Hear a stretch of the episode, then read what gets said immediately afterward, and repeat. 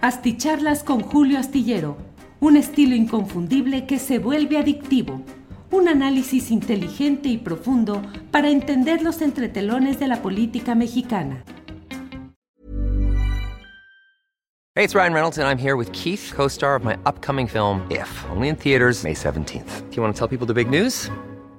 All right, I'll do it. Sign up now and you'll get unlimited for $15 a month in six months of Paramount Plus Essential Plan on us. Mintmobile.com slash switch. Upfront payment of $45 equivalent to $15 per month. Unlimited over 40 gigabytes per month. Face lower speeds. Videos at 480p. Active Mint customers by 531.24 get six months of Paramount Plus Essential Plan. Auto renews after six months. Offer ends May 31st, 2024. Separate Paramount Plus registration required. Terms and conditions apply if rated PG. Hiring for your small business? If you're not looking for professionals on LinkedIn, you're looking in the wrong place. That's like looking for your car keys in a fish tank. LinkedIn helps you hire professionals you can't find anywhere else, even those who aren't actively searching for a new job but might be open to the perfect role. In a given month, over 70% of LinkedIn users don't even visit other leading job sites. So start looking in the right place. With LinkedIn, you can hire professionals like a professional. Post your free job on linkedin.com slash people today. Hola, ¿qué tal? Buenas noches, ¿cómo están? Qué gusto tenerlos por acá. Soy Arnoldo Cuellar. Soy, como ya lo, ya me autocalifiqué, miembro honorario de la Tribulación Astillero y además parte integrante y codirector del Laboratorio de Periodismo y Opinión Pública en el estado de Guanajuato, haciendo estas videocharlas para pues darle oxígeno y darle una oportunidad al buen Julio Astillero de que se tome unos días, se desconecte y recargue la pila, que se viene un año, un año que no quiero ver cómo nos vamos a a, ocupar los periodistas con muchísimos temas, con estar alertas a todo lo que va a estar pasando. Ya de por sí empezaron las cosas así y no han parado ni siquiera en este fin de año. Eh, gracias a los que entraron aquí tempranísimo, como Aida Flores, que dio el like número uno. Buenas noches, Arnold de Comunidad Astillera. Vi un documental donde la Coca-Cola toma todo el agua posible en Chiapas, dejando a la gente la única alternativa de beber Coca-Cola o agua y agregaré yo desplazando a bebidas tradicionales como el pozol, que además tienen un altísimo valor nutritivo. Así es, Aida, además de ser la primera en llegar y dar tu like, muy buena información y una buena oportunidad para ingresar al tema que trataremos eh, esta noche. Así eh, como Frances Arrieta, que ayer también llegó muy, muy temprano. Muchísimas gracias. Ceci Ross, de Ciudad de México, desde Saltillo, Coahuila alguien que se identifica como 2N222A. Bueno, pues muchísimas gracias por estar aquí conectados, por ser tan generosos conmigo en, sus eh, felicitaciones, reconocimientos, aplausos y en sus críticas, que tampoco he hecho eh, en saco roto y que desde luego todas son bienvenidas. Pues vamos a platicar el día de hoy con eh, una joven eh, divulgadora científica, Paulina eh, Magaña, que es coordinadora del programa de salud alimentaria de una organización no gubernamental, que es el Poder del Consumidor, que ha dado importantes batallas en este país por muchos temas. Uno de ellos muy destacado, la presión y el trabajo con los legisladores, con el sector público, para lograr primero derribar el anterior etiquetado de advertencia de los productos chatarra y en general de los productos industrializados alimenticios, de lo que no sabíamos realmente qué era lo que estábamos ingiriendo, qué era lo que estábamos comprando, qué era lo que estábamos dándole a nuestras familias, y menos aún cuando el primer etiquetado de advertencia que se hizo en el país lo formularon las propias empresas a través de funcionarios infiltrados, como lo ha dejado en claro muy bien el reportaje Las fichas de Coca-Cola, realizado precisamente por PopLab, por las reporteras Kenia Velázquez y Elizabeth Rosales,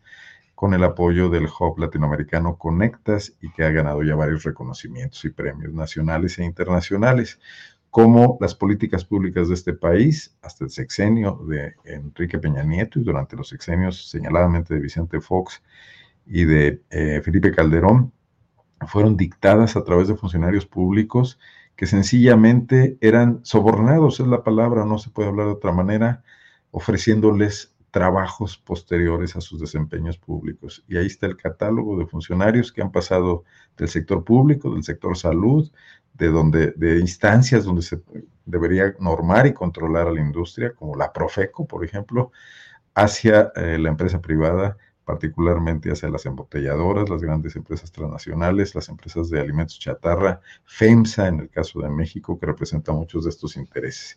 Pero hoy el tema es uno en particular. Este fin de año, en muchas ciudades del país, realmente en una campaña orquestada prácticamente en todo el país, Coca-Cola llevó a cabo lo que llamó caravanas navideñas, con un gran despliegue de recursos, utilizando su infraestructura, sus camiones, con el tema navideño, el tema de los personajes de la Navidad, que tan atractivos son para los pequeños y que además eh, fueron respaldadas, financiadas, de alguna manera permitidas, auspiciadas por los gobiernos municipales, en algunos casos por gobiernos estatales. Hace años se limitaban a poner un árbol de Navidad en las plazas públicas del país, el árbol Coca-Cola. Hoy no, hoy hicieron una caravana. En algunos lugares, como en León, Guanajuato, desquiciaron totalmente el tráfico. El día que la realizaron, cerraron calles a placer, un desfile que además atrajo a la población, pero que tiene intenciones que hoy en nuestra intención, bueno, perdón la redundancia, hoy tenemos la obligación y el objetivo de tratar de evidenciar y desenmascarar. Y para ello, pues voy a, incorporar a Paulina Magaña, que ya se encuentra por aquí, a la cual además le agradezco muchísimo la posibilidad de platicar. Son días complicados, yo lo sé, eh, pero Pau, pues ya estás aquí y qué bueno, me, me da mucho gusto saludarte. Muchas gracias, Arnoldo. Buenas noches y también muy buenas noches a quienes nos están escuchando el día de hoy. ¿Cómo fue eh, ¿Cómo registraron ustedes esta actividad de Coca-Cola? Porque además entiendo que incluso, además de pronunciarse públicamente, eh, eh, implementaron algún tipo de estrategia legal para confrontarla. Pero primerísimamente, ¿qué ves tú en los objetivos de la empresa, de esta empresa de, bebidas embotelladas, bebidas gaseosas, azucaradas? Eh, ¿Qué persiguen ellos cuando hacen esto? Sí, claramente, bueno, siguiendo las estrategias de las industrias de alimentos y bebidas, específicamente de esta industria de bebidas azucaradas, pues nos damos cuenta que tiene una agresiva publicidad durante esta temporada navideña. hemos identificado varias estrategias, no solo las caravanas navideñas, que claramente nos vamos a centrar en ello eh, en esta noche, pero eh, pues identificamos todas estas estrategias que están siendo eh, pues parte de la publicidad de Coca-Cola durante estas fiestas navideñas, apropiándose de los mensajes, eh, de las cuestiones emocionales que son propias de esta temporada. Y bueno, específicamente para hablar de las caravanas navideñas, pues que son como estos desfiles alegóricos, ¿no? Que reconocemos, pues que pueden, que podemos ver en las calles, pues es un espacio donde familias, sobre todo, y aquí el punto muy importante que me gustaría destacar en esta conversación es eh, eh, pues la presencia de niños y niñas, ¿no? Que justamente fue lo que demandamos eh, dentro de las organizaciones civiles que conformamos la Alianza por la Salud Alimentaria en México, que durante esta conferencia de prensa que realizamos el 13 de diciembre, ¿no? Al reconocer que Coca-Cola empezaba a hacer estas caravanas navideñas, estos desfiles en 18 ciudades de la República, bueno, son 17, fueron 17 ciudades y una delegación en la Ciudad de México, pues empezamos a demandar eh, pues que no se llevaran a cabo en aquellas ciudades que, todavía no sucedían, porque eh, cuando analizamos qué, qué hay detrás de estas caravanas, pues hay muchos elementos que dentro del trabajo que hemos hecho las organizaciones de la Alianza por la Salud Alimentaria, reconocemos que es una publicidad que puede estar dirigida a niños y niñas, ¿no? Cuando hablamos de publicidad dirigida a niños y niñas, específicamente, por ejemplo, de productos ultraprocesados como es la comida chatarra, las bebidas azucaradas, pues es bastante preocupante porque no lo señalan las organizaciones de la sociedad civil en México. Esto es algo que a nivel mundial se ha señalado por la Organización Mundial de la Salud, por UNICEF, por varios organismos expertos en el tema, como eh, pues un riesgo para las infancias, ¿no? En el, en el eh, pues promover estos productos, ¿no? Que están llenos de riesgos para la salud, que más adelante podemos, vamos a hablar de ello, pero al analizar los elementos que hay dentro de las caravanas Coca-Cola, ¿no? Los mensajes, las luces, los atractivos, todo esto es una publicidad diseñada también para atraer niños y niñas y pues estas recomendaciones internacionales apuntan que esto viola los derechos de la infancia, específicamente el derecho a la salud y el derecho a una alimentación adecuada. Paulina, eh, no hay limitación para los temas que queramos tratar esta noche. Yo, yo quise abordar directamente el tema de las caravanas, pues por la temporada y porque verdaderamente me preocupó el, el, éxito de audiencia que yo vi aquí en la que me tocó muy cerca. Lamentablemente andaba yo en la calle ese día, me costó un trabajo poder regresar a casa por las complicaciones que generaron, pero sobre todo cómo la ciudad se puso al servicio de esta empresa, cómo el ayuntamiento les abrió las calles, creo que difícilmente lo hacen con otro tipo de eventos, con manifestaciones públicas, etcétera. Eh, pero desde luego, aquí el, el primer punto es que ya tenemos en México legislación que le impide a este tipo de empresas dirigir propaganda específica a los niños. El, famoso tema de los personajes, de las caricaturas históricas con las que crecimos todos, que, no son invento de Coca-Cola, muchas otras empresas lo hicieron antes. Esto es una manera de saltarse esa legislación para seguir intentando, pues, el único objetivo de maximizar sus utilidades y colocar su producto Sí, por supuesto que cabe resaltar que esta publicidad la encontramos en diversos espacios y como tú dices, en México ya hubo un avance en cuanto a la prohibición del uso de personajes en diferentes empaques que pueden tener sellos de advertencia por tener un exceso de azúcares, calorías, sodio, grasas y que justamente fue algo que fue muy difícil de lograr en México por la oposición de las diferentes industrias que utilizan estos personajes, porque claramente hay un vínculo afectivo con los personajes, incluso cuando se dejaron de, de de usar en los empaques hubo una serie de nostalgias de no ver aparecer a los tigres o a los osos dentro de los empaques. Y por supuesto que esto es un gancho específicamente para un sector poblacional que son los niños y niñas.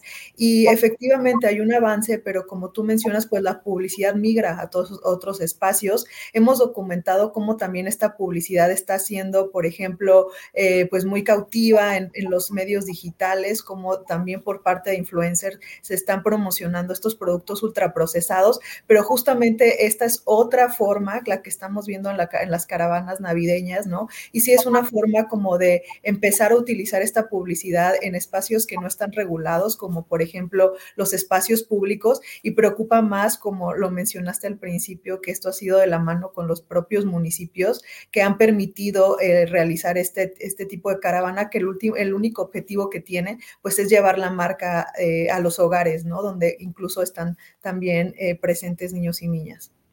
Bueno, los, dirigentes de instancias como los municipios eh, y los gobernadores tienen obligaciones en el sentido de, propiciar prácticas sanas, digo, vienen marcadas en ley.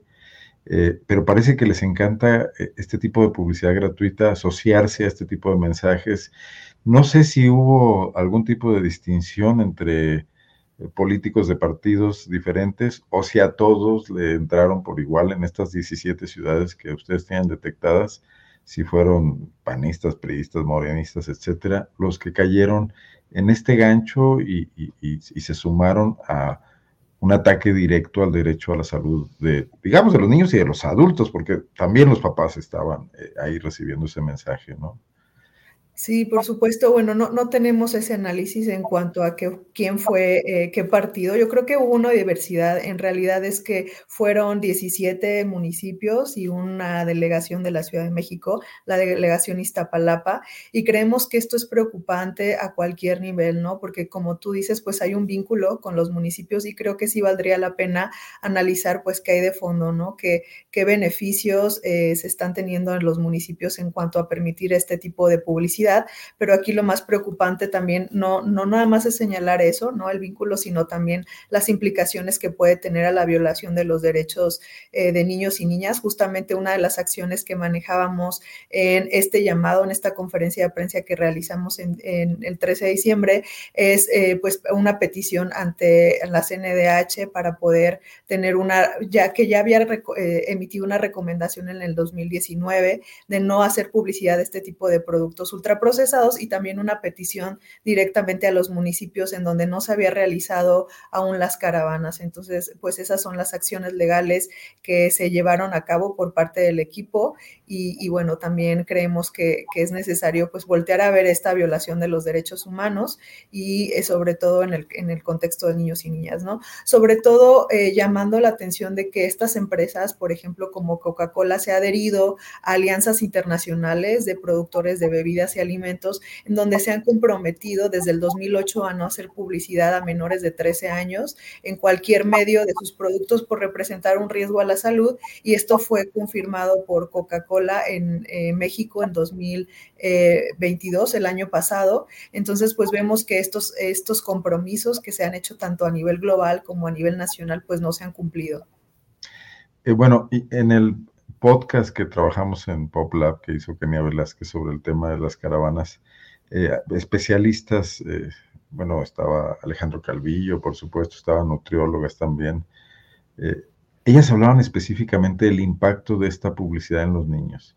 O sea, el, primer efecto es la publicidad, asociar el, el, consumo de un producto que en sí no tiene nada de bueno a una idea, digamos, cara a los niños, importante para ellos, además cultivada pues por muchos discursos que pueden ser religiosos, eh, filiales, etcétera, culturales, pero viene luego el segundo impacto, que es el consumo de estos productos en los pequeños. Eh, ustedes trabajaron eh, mucho ese tema en, el análisis que hicieron. ¿Nos podrías platicar un poco más de esto? Sí, bueno, hablando del, consumo, bueno, primero es preocupante el nivel de consumo que hay de bebidas azucaradas en la población mexicana. Sin embargo, cuando hay, encuestas nacionales, como la encuesta nacional de salud y nutrición, que se realiza eh, prácticamente cada año, esto ha sido ya más seguido.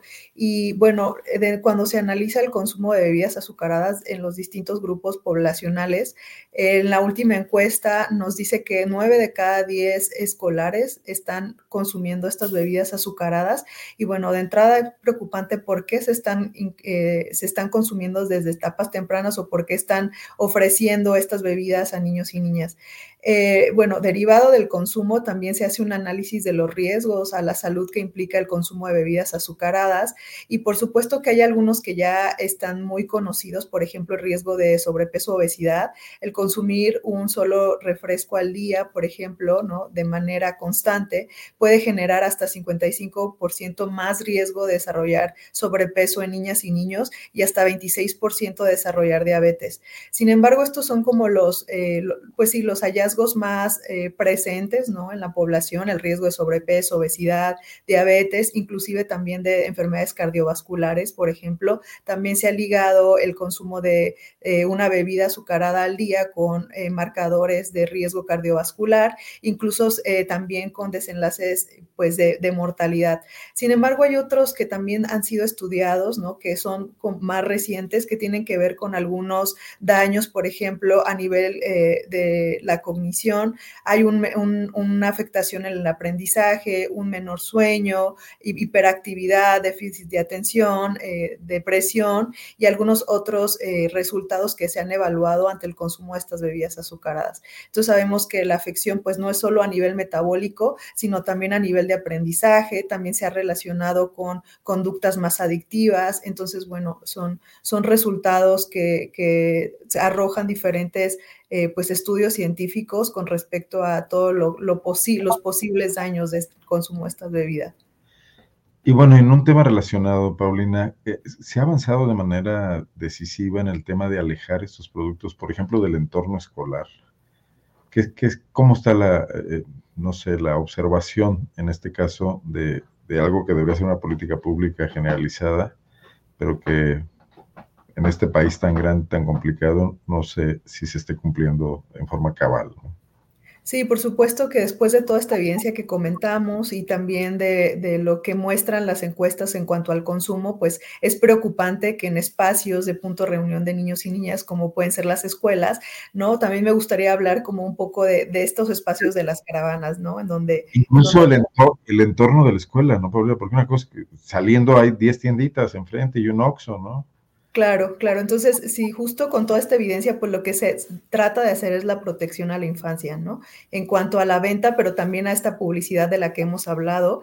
Y en cuanto a la venta de, productos ultraprocesados al interior de las escuelas, bueno, desde, desde hace mucho tiempo existen ya ciertos lineamientos, los cuales no se habían cumplido por completo, pero me gustaría resaltar un cambio que hubo recientemente este mes a la Ley General de Educación y una reforma a, a un artículo específicamente que habla sobre la venta de, productos ultraprocesados al interior de las escuelas y justamente hace más, más fuerte esta normativa y pues en, hace dos semanas fue publicado en el diario oficial de la federación esta reforma. Entonces, bueno, creemos que con esto se va a fortalecer mucho la normativa que ya se tenía porque además se tienen que reformar los lineamientos que ya existían para hacerlos más fuertes y pues por supuesto evitar la venta de estos productos ultraprocesados al interior de las escuelas, ¿no? ¿Cómo, Eh, diciendo... Esta norma, ¿cómo, cómo refuerza la, la acción para garantizar la, la salud en este caso? Claro, en el artículo habla sobre la prohibición de la venta de productos ultraprocesados ligados específicamente a este etiquetado frontal de advertencia, que son los que tienen sellos de advertencia por tener estos excesos de azúcares, sodio, grasas, calorías. Inclusive hay algunas leyendas que también eh, tiene este etiquetado de contiene edulcorantes evitar en niños, eh, contiene cafeína evitar en niños. Entonces todos es, todo este sistema de etiquetado se está utilizando para prohibir este tipo de que este tipo de productos productos ingresen a las escuelas. Here's a cool fact. A crocodile can't stick out its tongue. Another cool fact, you can get short-term health insurance for a month or just under a year in some states. United Healthcare short term insurance plans are designed for people who are between jobs, coming off their parents' plan, or turning a side hustle into a full time gig. Underwritten by Golden Rule Insurance Company, they offer flexible, budget friendly coverage with access to a nationwide network of doctors and hospitals. Get more cool facts about United Healthcare short term plans at uh1.com. It's that time of the year. Your vacation is coming up. You can already hear the beach waves, feel the warm breeze, relax, and think about work. You really, really want it all to work out while you're away. Monday.com gives you and the team that peace of mind. When all work is on one platform and everyone's in sync, things just flow wherever you are. Tap the banner to go to Monday.com.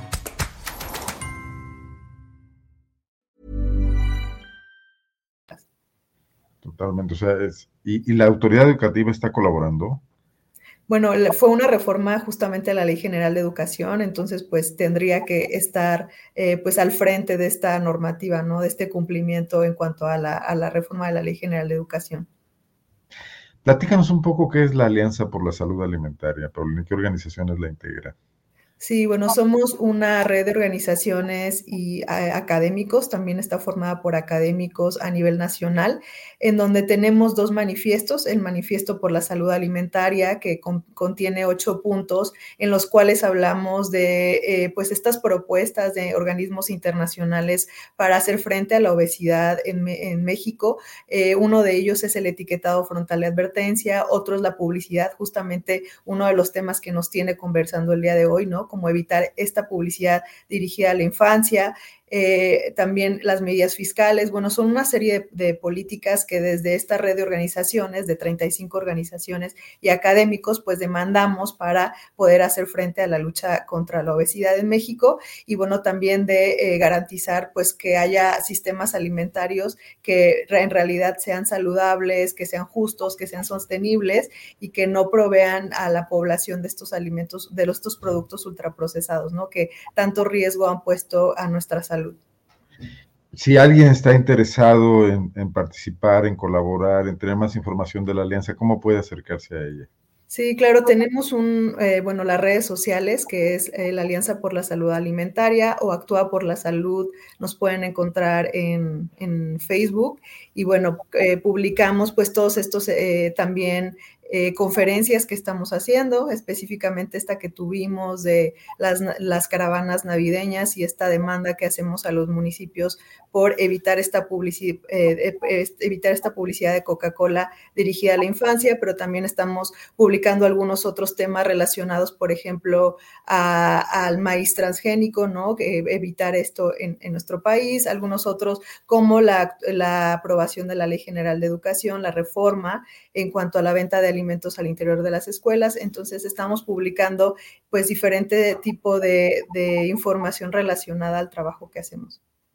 Bueno, y podemos considerar que el gobierno ahora sí se ha convertido en aliado de las políticas eh, que tienden a buscar una mejor salud de la población, porque veo, quedó muy claramente demostrado en este trabajo periodístico de las fichas de Coca-Cola como durante muchos años, y particularmente yo creo que a partir de Vicente Fox, que además provenía de Coca-Cola, hizo su carrera como funcionario privado en Coca-Cola, eh, pues bueno, los grandes aliados de las empresas fueron los gobiernos. ¿Se ha dado ya un cambio en eso? Sí, por supuesto, creo que eso ha sido algo que se ha señalado eh, bastante, en los vínculos que ha habido entre funcionarios y las empresas, que eh, pues toda esta relación que impide el avance en las políticas públicas. Y bueno, eh, quisiera mencionar que sí hubo un avance en este sexenio en cuanto a la aprobación del etiquetado frontal de advertencia. Como lo comentabas al principio, anteriormente teníamos un etiquetado que fue diseñado específicamente por la industria, pues con ayuda de ciertos funcionarios entonces creemos que hay un paso adelante, ¿no? En, en, cuanto a la política alimentaria en México. Sin embargo, pues se requieren hacer muchas otras cosas y pues hay muchas cosas que estamos señalando, como el caso de estas caravanas Coca-Cola, como el prohibir la publicidad y muchas cosas en las que tenemos que seguir avanzando. Entonces creo que eh, México está siendo un referente a nivel internacional en cuanto a las políticas públicas eh, alimentarias y creemos que pues puede continuar en esta línea, ¿no? tomando en, cuenta toda la evidencia científica que ya está disponible en México, tanto a nivel nacional como internacional, para poder avanzar en, este problema. Pero de pronto, eh, Paulina, parece una batalla contra un titán. Yo, ya estoy a punto de renunciar a ir al cine, siendo que es una de mis grandes pasiones, porque se te viene encima un volumen impresionante de mensajes que asocian el disfrute del cine con el consumo de refrescos, de golosinas, etcétera. Y ahí están los niños, las películas infantiles son un éxito total y las salas llenas. ¿Hay, hay qué se puede hacer? Eh, ¿Estamos sujetos a, a, a una forma salvaje de comercialización sin posibilidad de regulación? Bueno, yo creo que hay mucha posibilidad de regulación. Una la hemos visto con el etiquetado y la prohibición de personajes. Sabemos que hay otros instrumentos que deben ser modificados. Por ejemplo, ya existen lineamientos eh, desde el 2014 que regulan la publicidad en televisión y cine. Entonces, creemos que ese tipo de lineamientos tienen que ser más fuertes para que en ningún horario de la televisión haya, sobre todo programas infantiles, haya este tipo de publicidad y también en las películas que van dirigidas a niños y niñas, ¿no? Y por supuesto, eh, pues fortalecer estas normativas, eh, hacer reforma a la Ley General de, Salud en materia de publicidad. Entonces creemos que sí hay posibilidad, porque hay mucha evidencia, pero también hay espacios en donde puede regularse y sabemos bien cuáles son estos espacios. Entonces creemos que puede haber posibilidad, como tú lo comentas, pues ha habido una, una oposición de la industria que ha sido eh, pues uno de los principales obstáculos y estos nexos eh, quizá en, su, en, el, en el pasado con funcionarios, pero bueno, creo que esto está siendo señalado cada vez más por la sociedad civil, por la población y creo que es algo que pues ya no va a ser tan fácil de, de evitar y pues por eso justamente estamos señalando también el tema de las caravanas, ¿no? Nos hemos encontrado con políticos que eh, de alguna manera justifican el hecho de no tomar medidas más drásticas con las industrias eh, de alimentos embotellados, perdón, de, refrescos, de bebidas embotelladas, gasificadas y eh, de alimentos chatarra, porque dicen que crean empleos. Ese es el gran argumento, que, no pueden afectar eso, porque son grandes empleadores me parece una locura. Yo lo que he pensado es, pues entonces dejen que el Chapo Guzmán trabaje, ¿no? Porque creo que también es un gran creador de empleos. ¿Qué le dirías a alguien que te dice eso? Bueno, yo creo que eh, ese ha sido uno de los, de los discursos que, que, se han repetido cuando se ha intentado hacer regulaciones. Eso se escuchó cuando se intentó eh, con el etiquetado frontal de advertencia y no solo en, este, en, México, sino también en otros países como Chile que también implementaron este etiquetado frontal de advertencia. Y en realidad cuando se hace análisis sobre el impacto en empleos, específicamente hay un estudio que, que realizó este análisis de impacto económico económico y en empleos en Chile y pues se, se, mostró que no había habido ningún impacto porque al no, eh, al no vender cierto tipo de productos o reformular los productos, que fue una de las consecuencias de la implementación del etiquetado, pues se desarrollan otro tipo de mercado, ¿no? Entonces creo que eh, pues es uno de los argumentos que hemos escuchado, pero bueno, siempre ha habido posibilidades y creo que es necesario hacer un análisis en cuanto a este, a este argumento o esta afectación de los empleos, porque en lo que hemos visto hasta este momento, pues no ha sido como tal, pues esta, esta consecuencia, ¿no? Y ya en el terreno de la utopía, ¿ves alguna intención de la industria, por lo menos de algunos sectores de ella, por lo menos de algunos ejecutivos, de tender hacia la reformulación de sus productos, pensar que pudieran ser menos dañinos, no pensar tan rápido en la ganancia, en la utilidad, en, abatir sus costos en detrimento de la salud de sus consumidores? Pues yo creo que debe de haber regulaciones que los hagan migrar a esa, a esa reformulación. Con voluntad propia no lo, no lo lograríamos. Pues es algo que en México no había pasado hasta la implementación del etiquetado. Uno de los resultados del etiquetado frontal de advertencia a los tres años de implementación justamente fue la reformulación. Entonces yo creo que es un ejemplo de cómo las políticas públicas, como una medida obligatoria, puede orillar a las empresas a hacer cierto tipo de prácticas, ¿no? Como la reformulación de, sus productos, porque fue uno de los resultados eh, hubo reformulación en sodio, específicamente en azúcares. Entonces, creo que de manera voluntaria no es algo que van a realizar, pero si hay regulaciones que los obliguen, pues seguramente lo, harán, como fue el caso del etiquetado. Pues hay una gran participación en el chat. Alguien nos recuerda, y, estoy absolutamente de acuerdo, que el documental El Susto de Karen Aikins expone con mucha claridad esto. Por cierto, no está en, ninguna cadena de las masivas que, promueven este tipo de cosas. Yo lo he visto en YouTube. Pero bueno, habrá que seguir haciendo trabajo en este sentido. Paulina, ¿qué quieres agregar? ¿Con qué te gustaría cerrar? Bueno, me gustaría eh, pues hacer como una conclusión en torno a cuál es la implicación de la publicidad dirigida a la, infancia, que justamente no son, no son prácticas que pueden, eh, podemos eh, identificar como, como una práctica que va hacia la población, no tiene un mensaje detrás, que es el mensaje publicitario, y pues me gustaría como enfatizarlo para reconocer que sí tiene un impacto a la salud y que justamente es una de las cosas que desde la sociedad civil estamos demandando, que niños y niñas en México no tengan esta alta exposición a publicidad agresiva, específicamente de empresas como Coca-Cola, que lo único que interesa es promover la marca y no generar eh, pues este, este bien público, ¿no? Entonces, pues me parece que reconocer estas, eh, estos elementos como una publicidad eh, indirecta, también dirigida a la infancia y pues poner mucha atención en ello. Están por resolverse amparos todavía, ¿verdad? Sí, hay, hay, algunos amparos que todavía están en la Suprema Corte de Justicia en contra del etiquetado frontal de advertencia y pues que también desde sociedad civil estamos pues muy al pendiente de cómo va avanzando porque, eh, bueno, estamos eh, eh, tratando de pues, mantener y defender este, este, bien, este interés público en contra de estos amparos, que uno de ellos tiene que ver con personajes, justamente con el retiro de personajes de los empaques, y, y pues sí, estamos siguiendo también este tema. Y según recuerdo, están en la sala de la ministra Yasmín Esquivel. Sí, están todavía. Este, habían pasado algunos al pleno y sabemos que llegaron algunos otros para eh, discutirse en conjunto con los que ya había, pero hasta este momento no tenemos como alguna actualización de cuándo será esta respuesta. Veo muchos comentarios en el chat hablando de la, de la funcionalidad del, del, etiquetado frontal de advertencia, de los sellos.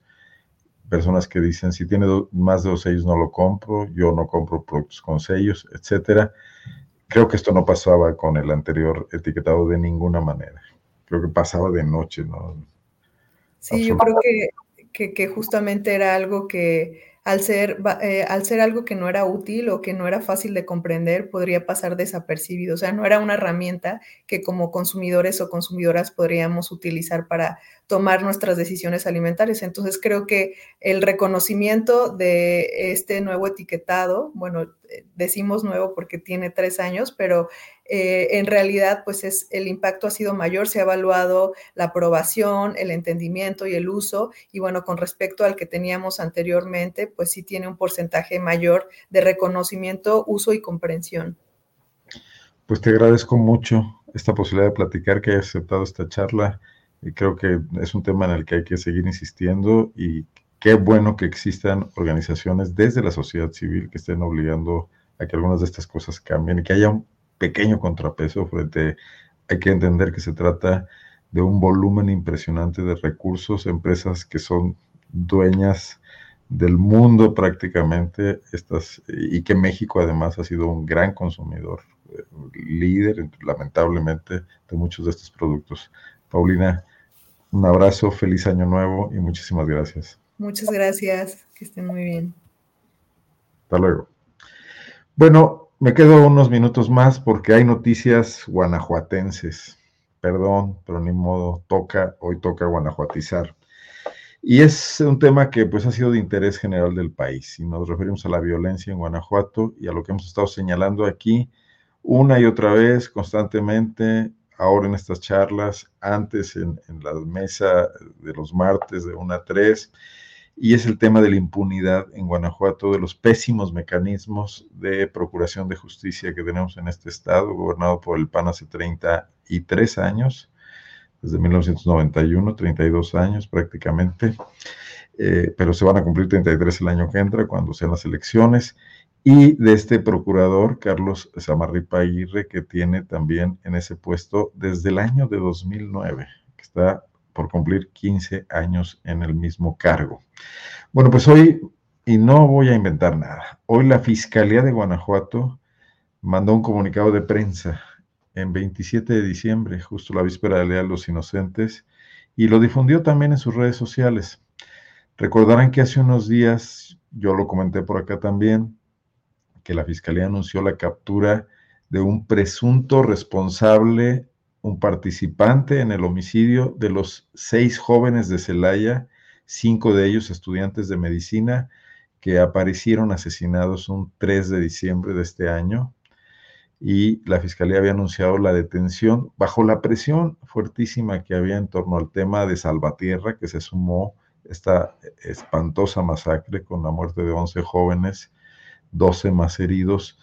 Eh, se sumó a lo que había ocurrido unos días antes con lo de Celaya y la Fiscalía, como, como una forma de despresurizar el tema, anunció la captura de una persona llamada Francisco Omar N., alias El Verdus, vinculándolo a eh, el asesinato de los estudiantes de Celaya. Bueno, hoy la Fiscalía da a conocer eh, en este tuit que si me me permites leerlo de nueva cuenta, Juan Manuel, muchísimas gracias, que eh, Francisco Marene, en el último párrafo precisamente, fue vinculado a proceso con medida cautelar de, cautelar de prisión preventiva por los delitos de homicidio y homicidio en grado de tentativa registrados el 22 de noviembre.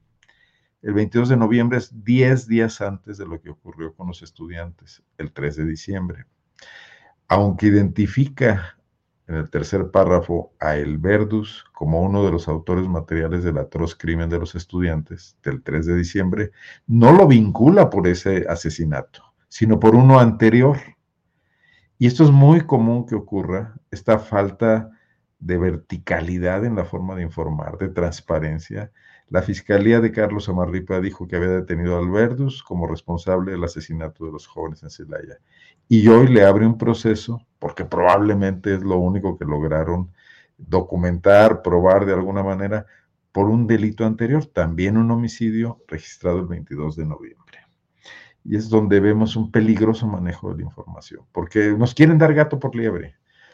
Eh, Qué bueno que tienen un homicida, qué bueno que le ha presunto homicida, que habrá una carpeta, que logren probar este delito, así haya sido el 22 de noviembre, pero ¿por qué en forma propagandística, en forma dolosa, diría yo, lo quieren presentar como si estuviesen esclareciendo un crimen, una masacre que conmocionó al estado de Guanajuato y al país? Eh, yo diría además que si este presunto asesino cometió un delito 10 días antes, ¿Qué pasó en ese lapso? o sea, la investigación se aceleró hasta que se supo el otro delito. La técnica pericial de esta fiscalía no le da para haber detenido a este hombre 10 días después de haber cometido un homicidio y así evitar otro multihomicidio. No es la primera vez que esto pasa en Guanajuato, constantemente ocurre.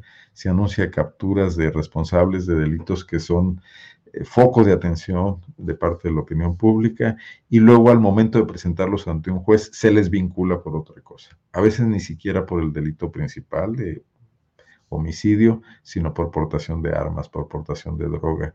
Y esto construye la impunidad que se vive en Guanajuato y que nos tiene en la situación en la que estamos como el Estado con el mayor número de homicidios, con la mayor violencia, con la mayor cantidad de masacres en México.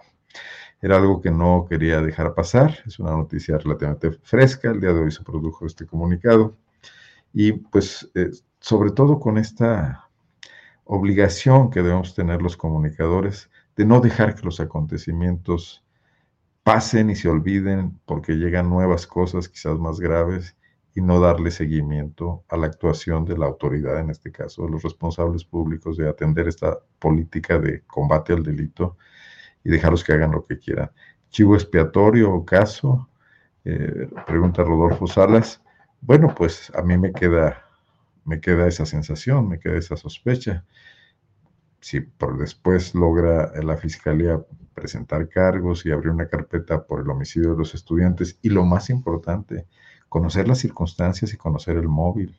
¿Por qué tenían que morir estos jóvenes? ¿Por qué este asesino realizó ese, ese acto despiadado? Si es que fue él, si fueron otros. Es lo que no sabemos y es lo que nos tiene a ciegas en Guanajuato y a las, sobre todo a los familiares de estas víctimas. Pues quiero agradecerles el día de hoy su atención a la videocolumna eh, me parece importante tocar este tema de las políticas de salud pública vinculadas con las interferencias que realizan las industrias, particularmente ahora con este mensaje navideño que nos quisieron colar para mantenernos enganchados al consumo de refrescos. Nos vemos por acá el día de mañana. El día de mañana estaremos hablando con un activista eh, de la comunidad de la diversidad sexual, que es eh, Juan Pablo Delgado. Él es leonés, es abogado y ha logrado unos amparos muy interesantes en materia de defensa de derechos, no solo de la, de, la población de la diversidad sexual, en muchos otros temas también, pero hablaremos de cómo se va dando esta batalla, no digamos que a bayoneta calada, sino a amparos calados para lograr ampliar derechos que deberían darse por descontados en nuestro país y en los estados del país. Muchísimas gracias. Descansen, disfruten. Es 27 de diciembre. Nos vemos aquí mañana, Día de los Inocentes. Buenas noches.